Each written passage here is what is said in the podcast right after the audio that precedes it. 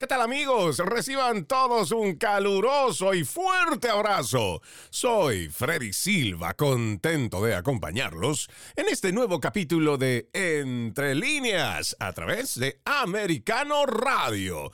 Como siempre, es un gusto mandarles un fraterno abrazo a quienes nos escuchan en cualquier parte de la Unión Americana a través de nuestras estaciones afiliadas o también aquellos que nos escuchan por nuestro portal www.americanomedia.com www.americanomedia.com y también si usted todavía no ha descargado nuestra aplicación Recuerde que es gratuita, lo encuentra como americano y está disponible para Apple y Android.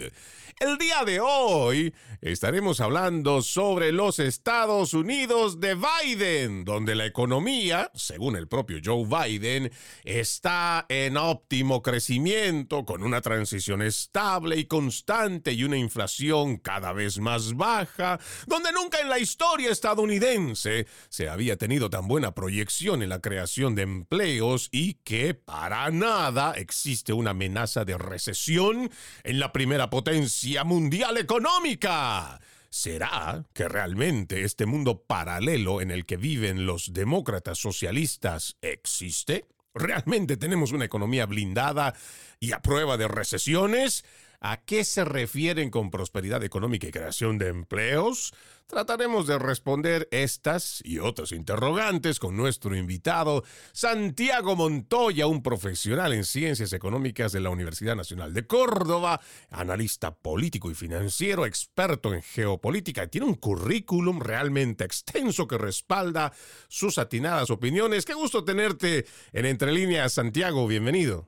Hola Freddy, ¿cómo estás? El gusto es mío, qué, placer de estar contigo, con tu audiencia aquí en Entre Líneas, pero estoy un poquito confundido. Eh, todo eso que eh, dijiste sobre lo que cuenta el presidente Biden acerca de la economía de los Estados Unidos, eh, ¿se refiere a ahora o es en un mundo imaginario que, que, no, que no, no está a vista de los mortales? Y yo creo que esa es la gran interrogante que muchos nos hacemos. Mira, cualquiera diría, es que Freddy, usted es un exagerado. Freddy, usted realmente eh, no, no lo quiere. Es un eh, Biden hater. Vamos a hacer que usted ponga las cosas en orden y ponga la realidad. No, no es un invento mío. La gente puede entrar a whitehouse.gov, que es la página oficial de la Casa Blanca, y en su publicación del 27 de julio de este 2023 dice con el título Declaración del presidente Joe Biden sobre el informe del PIB del segundo trimestre. Solo para empezar, Santiago dice, la economía está creciendo y estamos bajando los costos para las familias.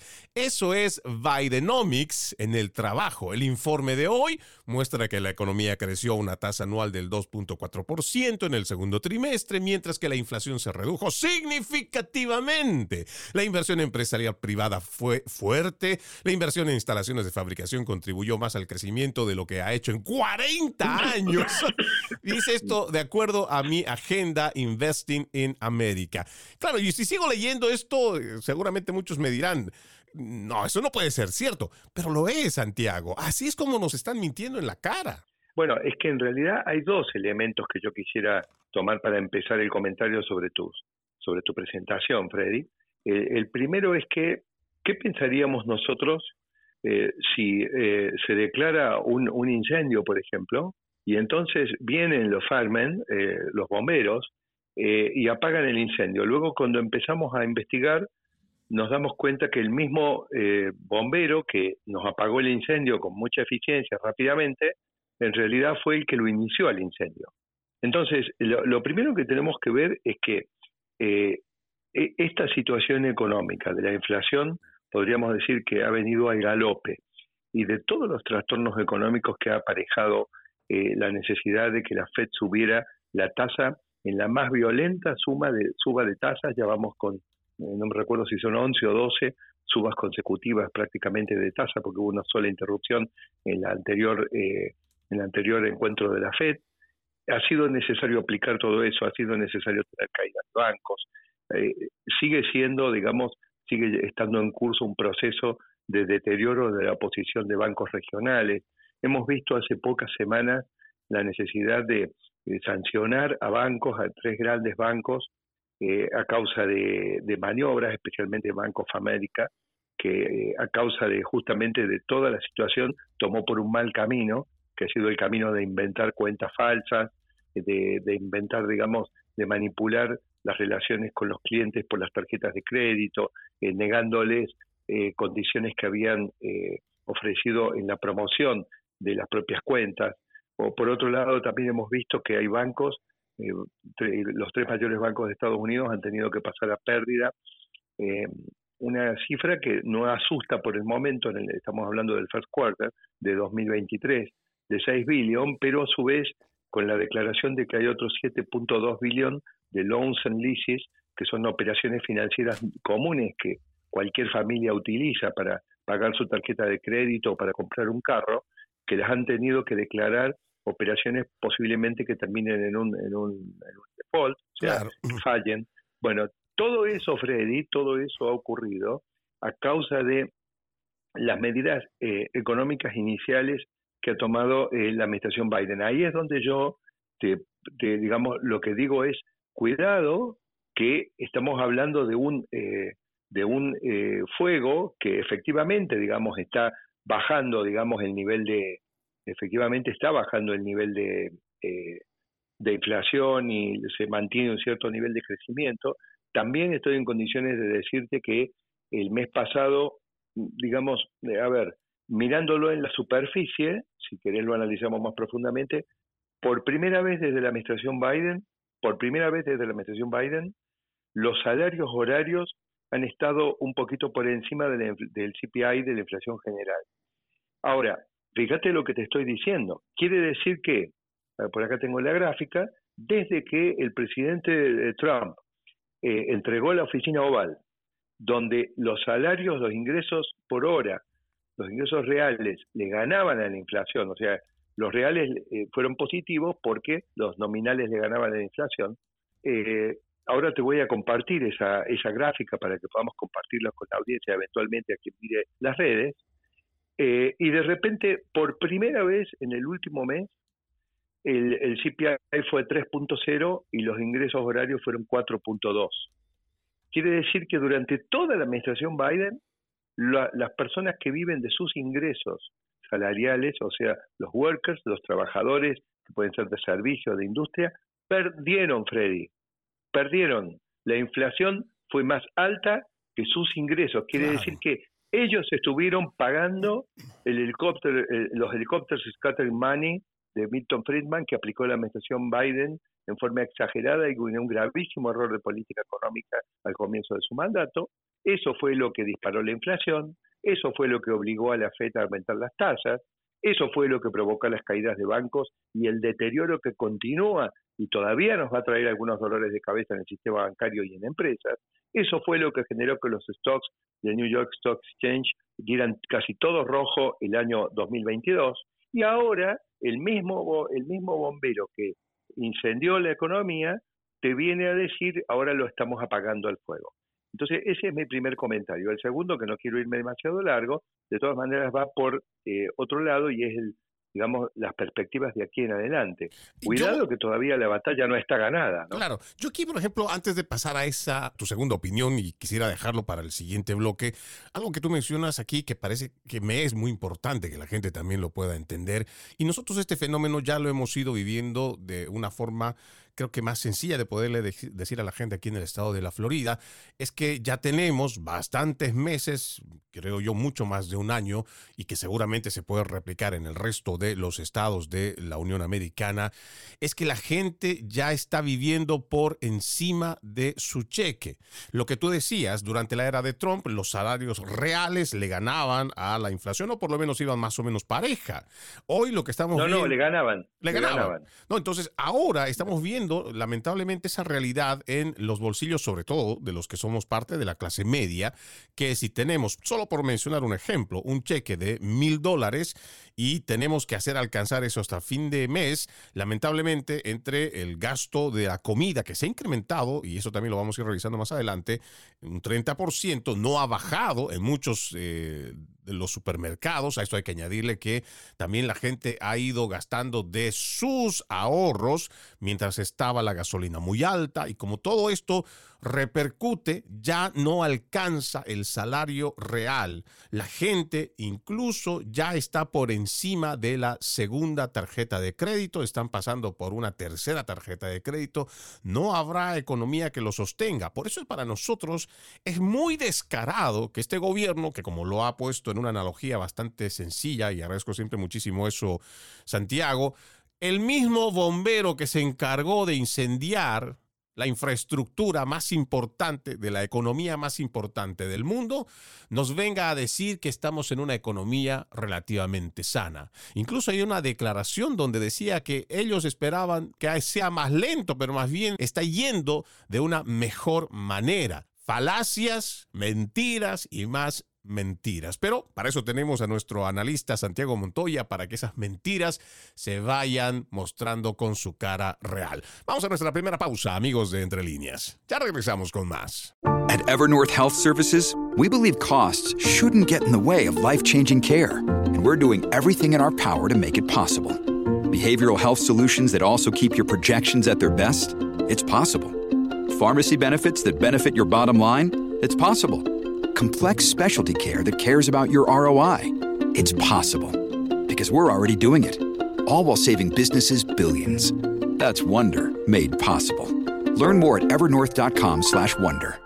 Seguimos, seguimos con más de Entre líneas a través de Americano Radio. Como siempre es un gusto mandarle un fraterno abrazo a esa gente maravillosa que nos está escuchando allá en Bakersfield, California, en Nueva York, aquí en el estado de la Florida y a los que nos escuchan tanto por nuestra aplicación como nuestro portal www.americanomedia.com, donde quiera que estén ustedes siempre gracias por hacer de América su estación favorita. Hoy estamos hablando sobre la economía estadounidense, cómo desde la oficina oval Joe Biden le sigue mintiendo al pueblo, diciéndole que estamos en un óptimo crecimiento, con bastante estabilidad, es bastante constante este crecimiento, cada vez la inflación según ellos es mucho más baja, pero la realidad es bastante diferente para quien está viviendo el día a día. Esa clase media que lamentablemente no le alcanza ya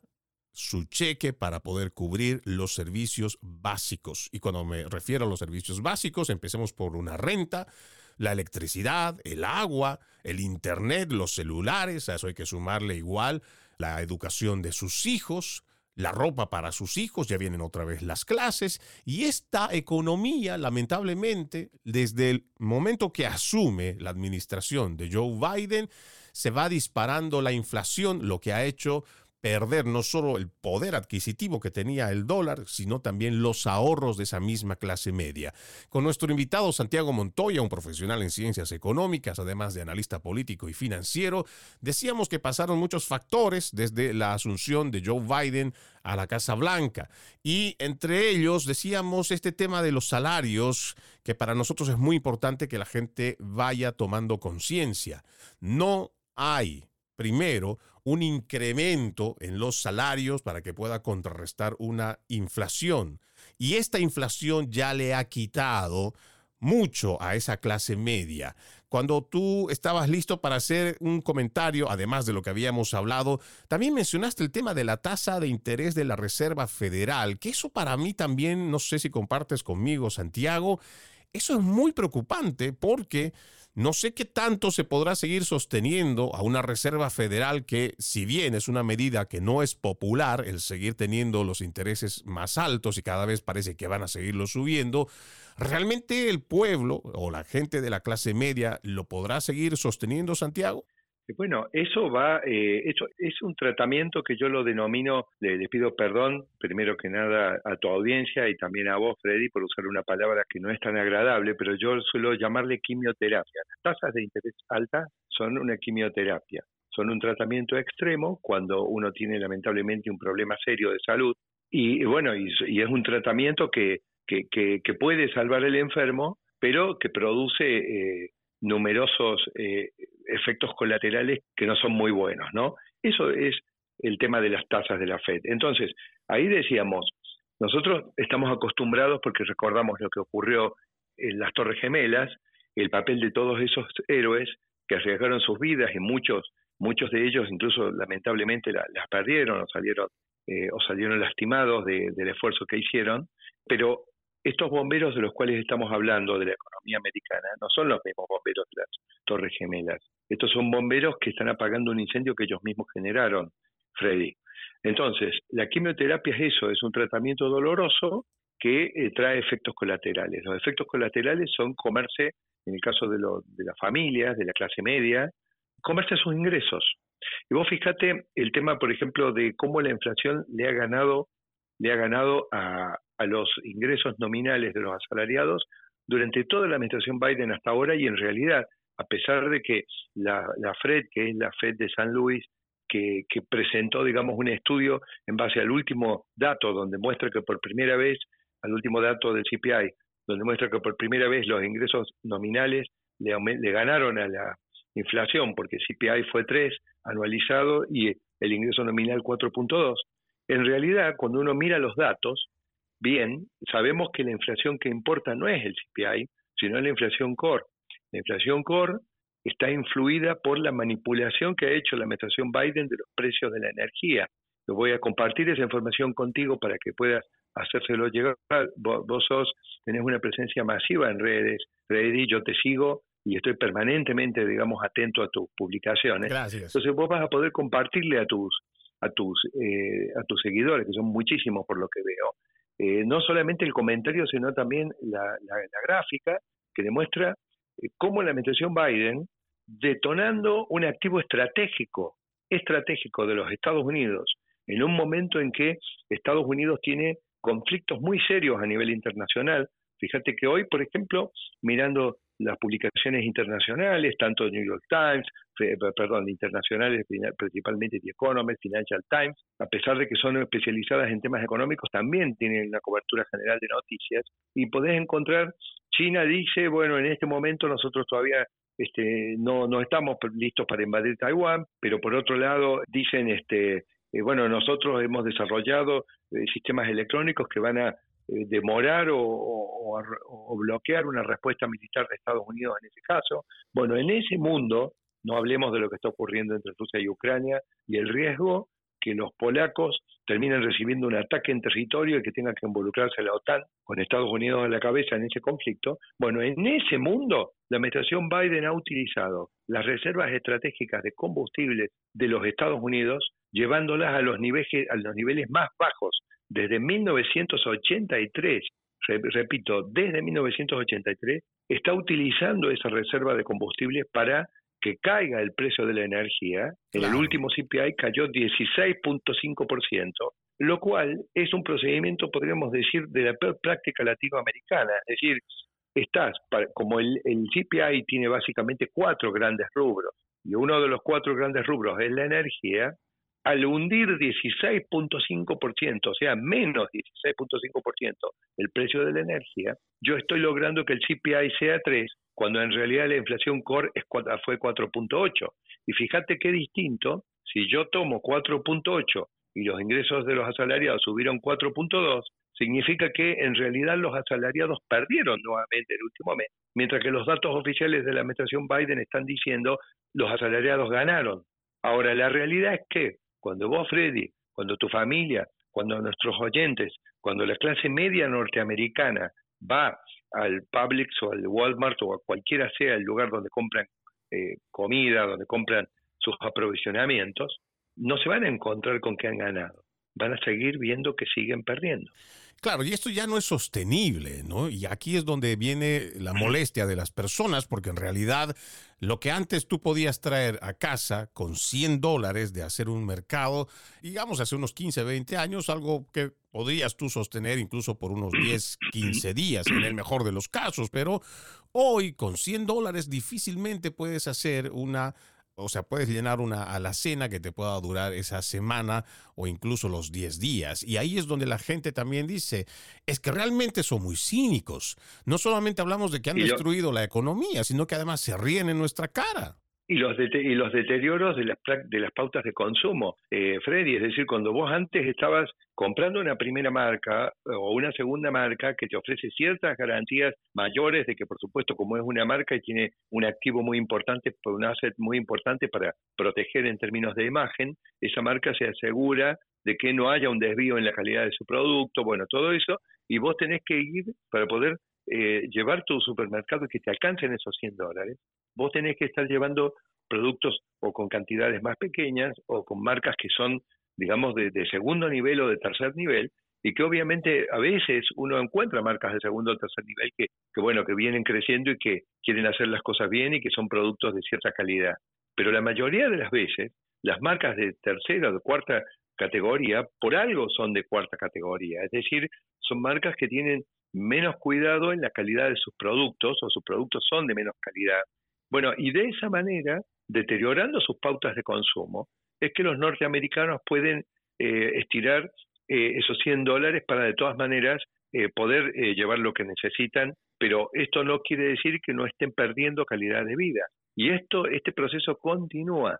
Fíjate que yo ahí te he compartido algunas publicaciones que te muestran lo que está haciendo, pero además debilitando la posición de los Estados Unidos en términos estratégicos, porque nuevamente, fíjate, hoy aparece una publicación, a ver si la, encuentro rápidamente, me parece que eh, fue de The Economist, diciendo que si es inminente una invasión de China a Taiwán, una de las maneras de verlo va a ser que se intensifican las compras de energía y de, food and energy por parte de China para para, para tener más reservas, ¿no es cierto? Porque obviamente en un contexto bélico van a tener problemas para recibir petróleo, para recibir alimentos que ellos necesitan.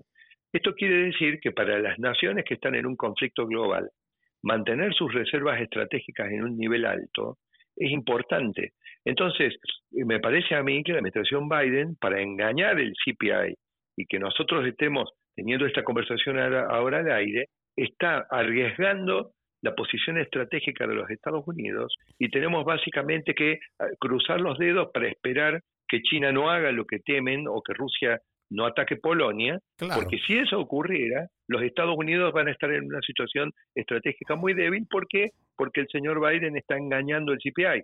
Y voy a pedirte que hagamos una pausa, porque tengo que irme a una pausa, pero quiero entrar en detalles sobre esto y para que la gente entienda cómo de mal estamos llevando adelante la economía con esta administración. Pausa, ya la volvemos. This episode is brought to you by La Quinta by Wyndham. Your work can take you all over the place, like Texas. You've never been, but it's going to be great because you're staying at La Quinta by Wyndham. Their free bright side breakfast will give you energy for the day ahead. And after, you can unwind using their free high speed Wi Fi. Tonight, La Quinta. Tomorrow, you shine. Book your stay today at lq.com.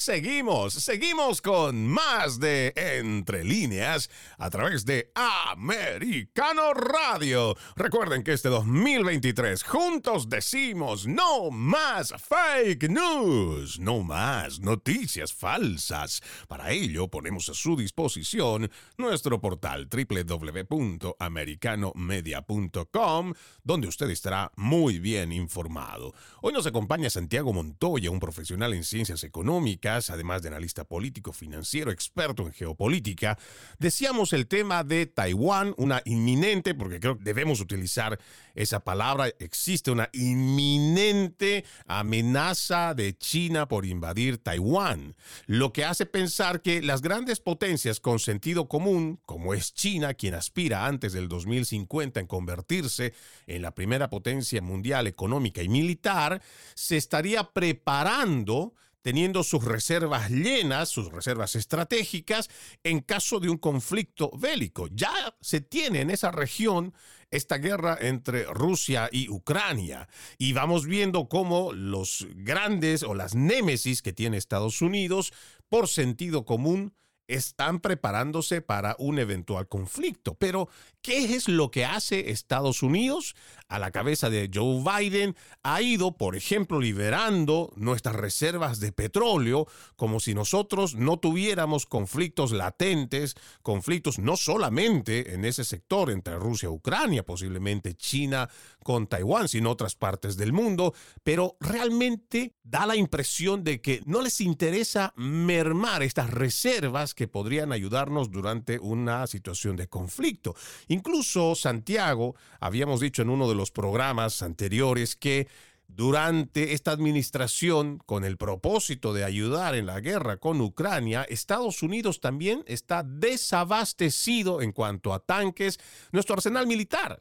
Entonces, a mí me viene a la mente una declaración que hizo en Tucker Carlson el presidente de El Salvador, Nayib Bukele, y él decía, esto está, y voy a parafrasear, esto estaría siendo orquestado. Esto no es espontáneo, esto no es algo que simplemente ha salido como, como algo que no se había programado. Todo lo contrario, tal parece que la Internacional Socialista ha ido haciendo bien su trabajo para mermar desde adentro a los Estados Unidos y que gracias a estos actores socialistas demócratas es que se está destruyendo a la primera potencia económica mundial. No sé si tú compartes esta opinión que decía Nayib Bukele. Absolutamente, absolutamente. Además lo conozco de primera mano porque yo, bueno, yo era bastante más joven, pero en el caso, por ejemplo, de Argentina, el presidente Alfonsín, que eh, fue presidente entre 1983 y 1989, fue presidente de un partido centenario, el partido más antiguo político de Argentina, que ya está, digamos, en realidad muy debilitado, está subsumido en otra cosa, se, llama, se llamaba la Unión Cívica Radical, y lo que hizo fue sumar, inscribir, enrolar a ese partido en la Internacional Socialista. En realidad, hasta hoy siguen afiliados a eso. Y nosotros hemos visto el, el desembarco inicial de la Internacional Socialista al sur del continente. Pero eso fue en 1983, creo que en 1985 o 1986 se dio eh, ese acuerdo. Ahora, todo este tiempo más tarde, esto está indudablemente carcomiendo la vida y sobre todo la cultura en los Estados Unidos. Eh, Freddy, yo creo que la amenaza eh, para los Estados Unidos es la amenaza más seria que yo tengo conocimiento que haya existido contra los Estados Unidos en toda su historia. Es una amenaza que viene desde adentro y que incluso, digamos, está en este momento, me parece, gobernando los Estados Unidos. Ahora, como yo no quisiera, eh, y no, nosotros vos tenés un compromiso tan fuerte, tan fuerte en contra de, todo lo que es la desinformación, los fake news, las noticias falsas, eh, la desinformación en general, el compromiso que yo acompaño y celebro, eh, yo quisiera también decir que no les va a resultar tan fácil. Y lo que ellos lo que ellos, la administración Biden, está invocando como logros de, ellos, en realidad es la resistencia del sector privado norteamericano.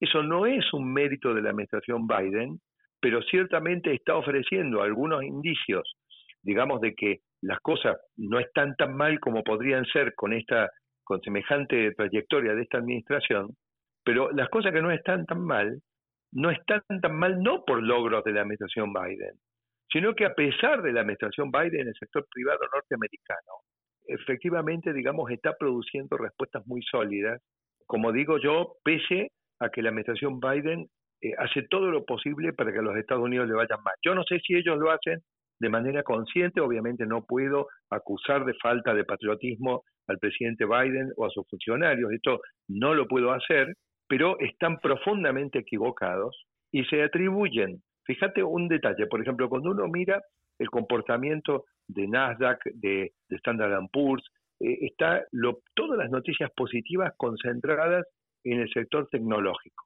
Ahora yo te pregunto a vos, eh, Freddy, una pregunta casi obvia, pero te la tengo que hacer. Cuando yo veo que hace un mes atrás, por ejemplo, Nvidia, la compañía que hace unos chips importantísimos, estratégicos para la era de la inteligencia artificial, eh, supera el trillón de dólares de stock value y, se une al, club exclusivo de siete compañías que tienen una capitalización de mercado de más de un trillón de dólares. Cuando una semana más tarde Apple supera la barrera de los 3 trillones de dólares de valor de mercado y se convierte en la compañía más valiosa. ¿Me podés explicar qué tiene que ver la administración Biden en esos logros?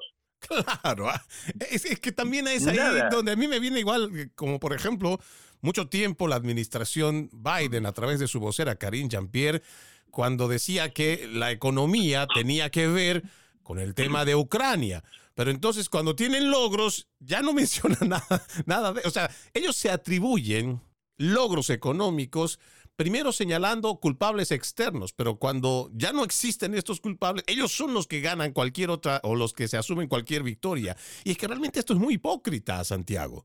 Mira, hasta, hasta hace muy poco, yo diría tres, cuatro meses, los únicos eh, desempeños rutilantes en eh, los mercados de stocks, o sea, hablamos de cierto sector, ¿no? De por ahí alguna compañía siempre acertó algo, y bueno, pero hablamos de un sector, ¿sabés quiénes eran? Eran toda la industria eh, armamentista gran ganadora de este conflicto bélico. Sabés que el gasto militar mundial eh, aumentó el año pasado, o sea, de 2022 respecto a 2021, aumentó el 3.7% y ha llegado al nivel más alto en términos reales, o sea, en dólares constantes de 2021 ha llegado al nivel más alto de toda la historia de la humanidad.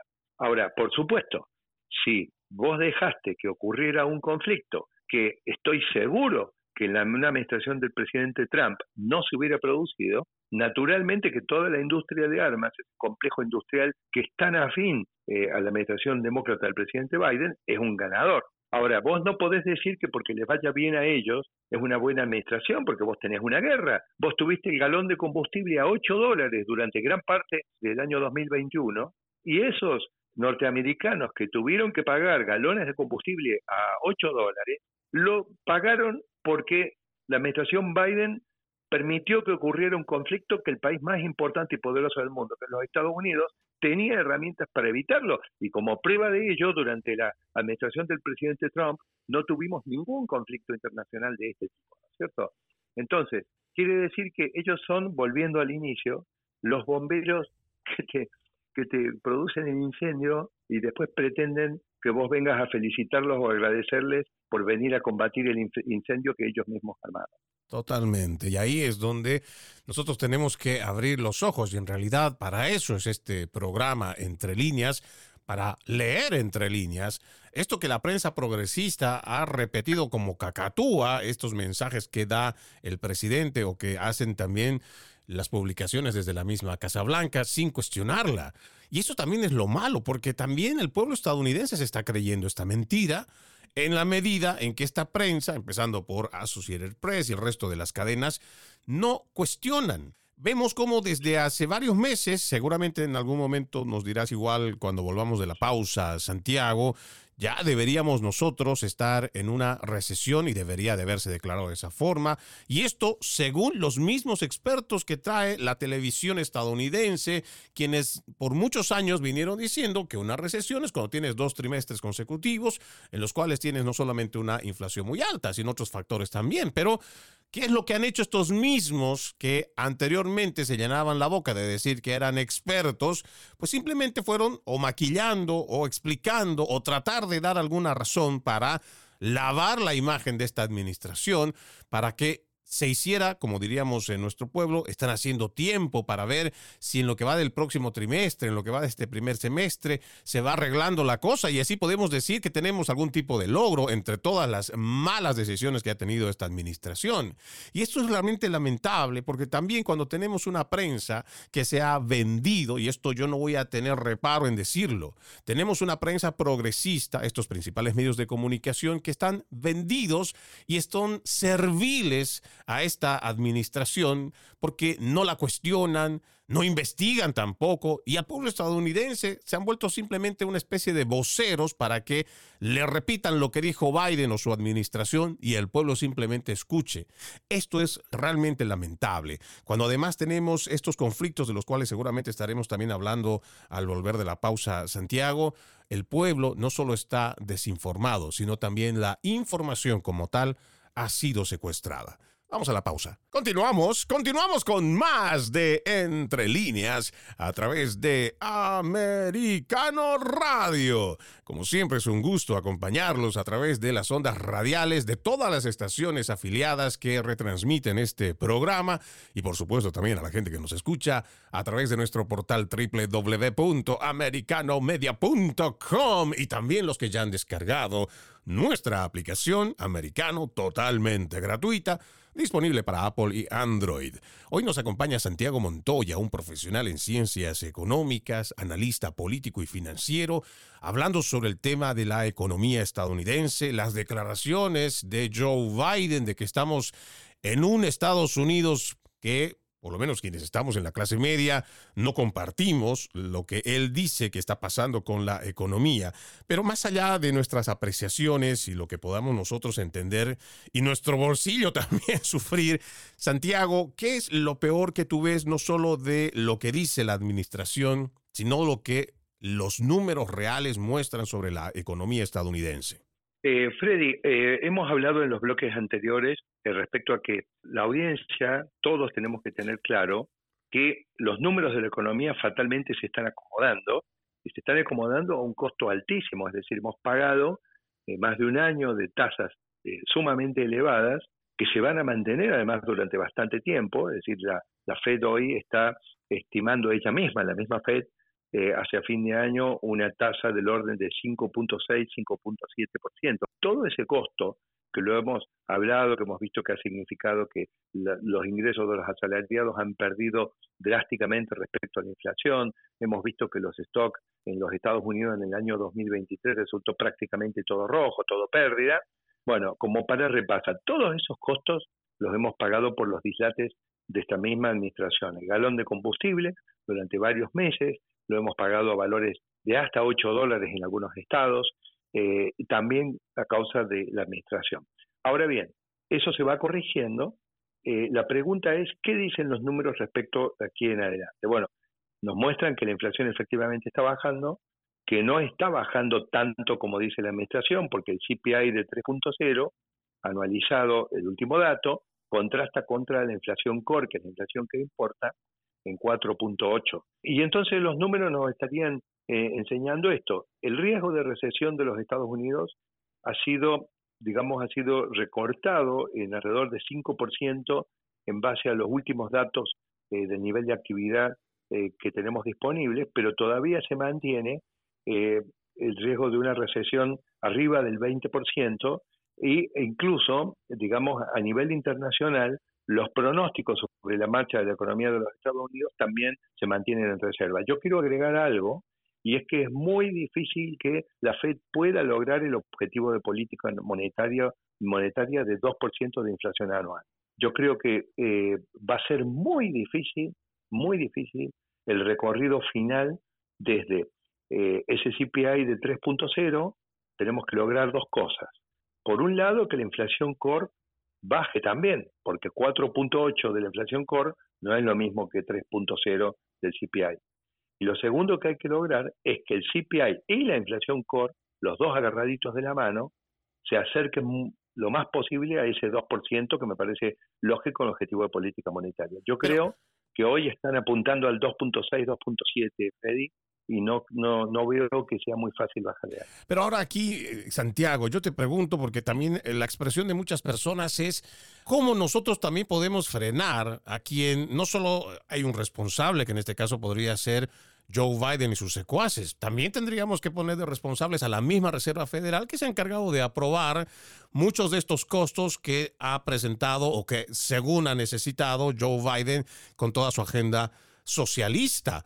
Ellos, por ejemplo, no están superditados porque eso también ya, eh, por mucho que digamos que el Congreso puede decidir, realmente no, la Reserva Federal es una banca privada y lamentablemente ellos toman la decisión de otorgar préstamos o habilitar el techo, de la deuda o seguir aprobando más deuda y al final son los que terminan elevando las tasas de interés, lo que va ahora, por lo menos a esta generación de estos en este año, los próximos años, que quieran tener una casa, por ejemplo, ya no lo van a poder hacer por la cantidad de intereses que tiene. ¿Cómo se le puede poner freno también a la Reserva Federal?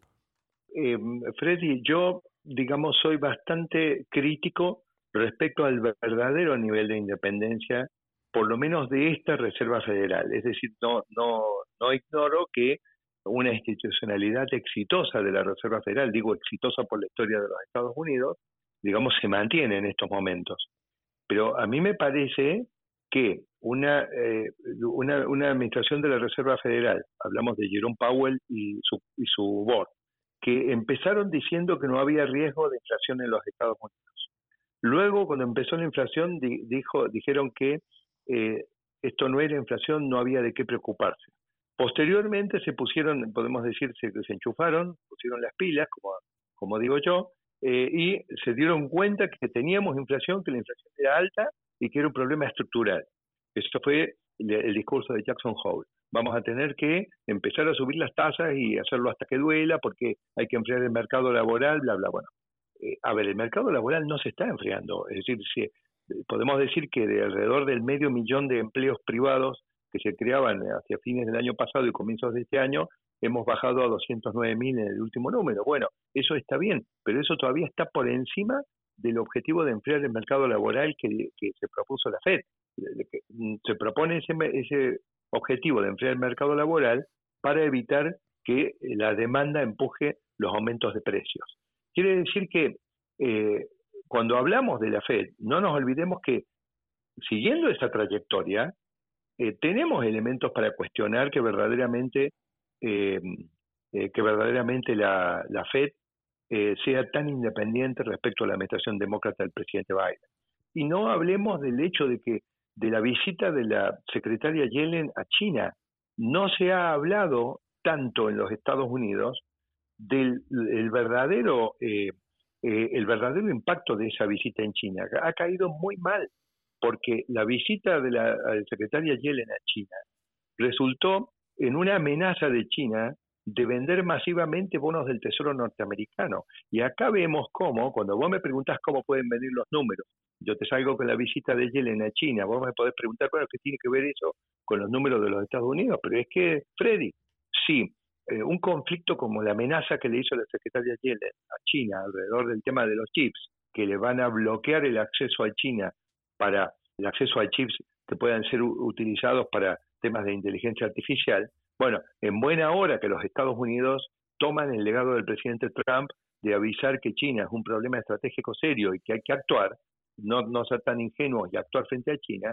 pero el problema es que esto lo hacen en un momento de extrema debilidad de los Estados Unidos. Cuando vos haces tarde las cosas, escúchame, acabamos de decir que Jerome Powell, en forma muy conveniente para la administración Biden, se dedicó a demorar su respuesta frente a la inflación. Ahora estamos diciendo que la administración Biden demora su respuesta frente a los avances estratégicos de China. Eh, Freddy, en política y en política económica, ir después de los acontecimientos siempre es una mala decisión para eh, tu país. Y es lo que está haciendo la administración Biden. Y esto seguramente vamos a tener oportunidad, Santiago. Quiero hacerte una invitación nuevamente pública porque me parece que es muy interesante el poder abordar este tema de la visita de una de las autoridades, más, bueno, digo autoridades, no que sea una autoridad electa, pero sí de una persona que representa en la parte económica a la Reserva Federal, que nos parece que esta visita más que bien le está mermando otra vez la autoridad internacional, todo lo que significa Estados Unidos en el tablero geopolítico. Quiero agradecerte infinitamente por habernos acompañado. Santiago Montoya, un profesional en ciencias económicas de la Universidad Nacional de Córdoba, analista político y financiero, experto en geopolítica, ya lo dije, un currículum realmente extenso que respalda sus atinadas opiniones. Como siempre ha sido un placer tenerte aquí en Entre Líneas Santiago. Pues bueno, te faltó algo, Freddy, algo quizá más importante, un seguidor de Freddy Silva. Muchísimas gracias por ello. Realmente nosotros somos los que admiramos, en lo personal yo admiro mucho tu trabajo, por eso para mí es un honor poderte tener aquí en el programa y que compartas tu conocimiento. Es muy nutritivo en tema de conocimiento para nuestro público. Siempre muchas gracias por atendernos, Santiago. No, gracias a, vos, Freddy. Saludos a tu audiencia. Hasta luego. Y de esta forma vamos poniendo punto final a este capítulo de Entre Líneas. Soy Freddy Silva. Como siempre, un gusto acompañarlos. Los invito a que continúen con la programación de Americano Radio.